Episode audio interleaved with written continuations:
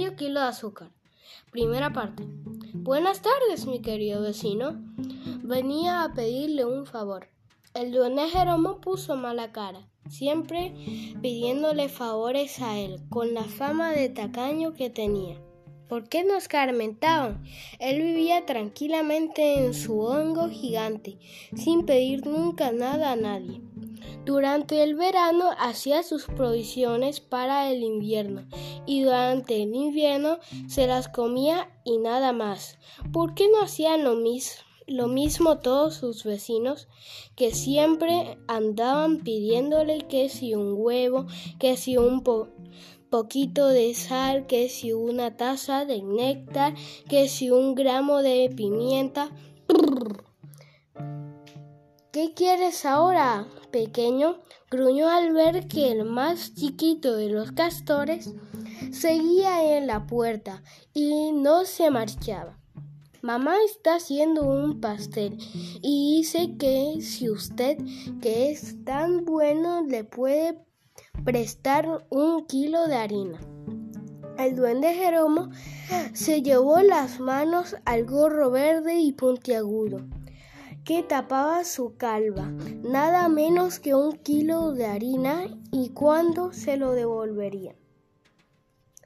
Castorín aseguró que enseguida en cuando mamá Castora fuese al mercado el jueves, a regañadientes el duende Jeromo se metió en la cocina y salió con el paquete que era más grande que el castorín.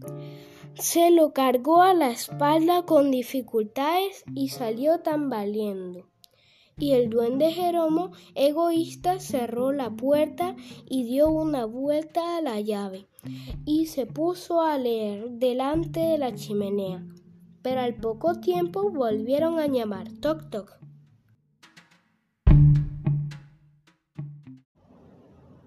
El murciélago de colores. Una vez existió un murciélago, la criatura más bella de la creación. Pero en su afán por ser más hermoso que las aves, subió al cielo y le solicitó al Creador que le diera plumas de hermosos y vistosos colores. Este le contestó que tenía su permiso para solicitar a otras aves sus mejores plumas. Y así lo hizo. Se dedicó a pedir las plumas de las especies más vistosas y coloridas. Tras un tiempo de recolección, el murciélago lucía ufano por su nuevo y espectacular aspecto. Incluso en una ocasión con el eco de su vuelo provocó un maravilloso arco iris. Todos los animales estaban maravillados ante el vuelo del murciélago. Sin embargo, su continua soberbia se hizo insoportable para el reino animal y sus ofensas llegaron a oídos del Creador. Este decidió intervenir.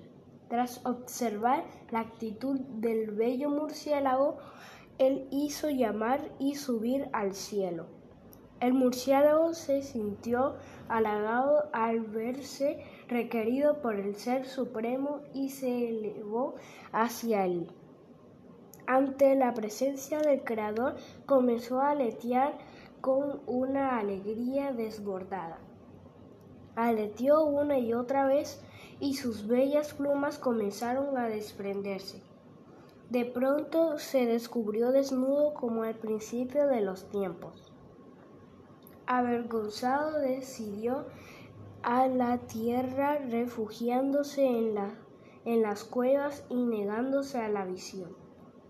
Durante días llovieron plumas de colores que no quiso ver, procurando olvidar lo, que, lo hermoso que un día fue. Desde entonces el murciélago vive recluido en la oscuridad, lamentando su actitud egoísta. Leyenda mexicana.